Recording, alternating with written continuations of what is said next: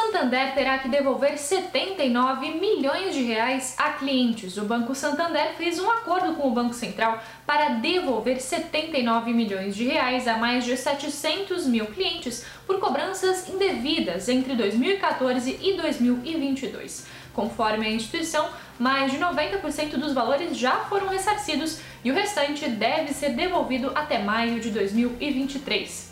As cobranças envolvem juros sobre cheque especial, taxa pelo uso do Pix, entre outras situações ilegais.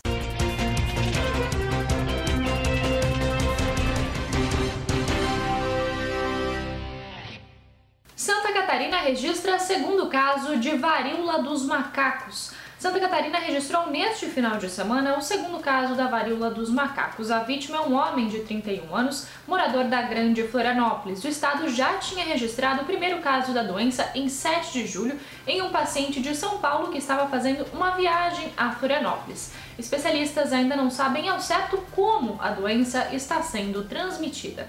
Penha completa 64 anos. Nessa terça-feira, 19 de julho, a cidade de Penha está de aniversário e para celebrar a data tem encarte especial no Diarinho, com destaque para a importância do setor turístico para a economia do município. Outro destaque é o investimento inédito em saneamento e boas histórias de quem vive a cidade, como a dona Didi. Confira nas bancas e também no nosso portal diarinho.net.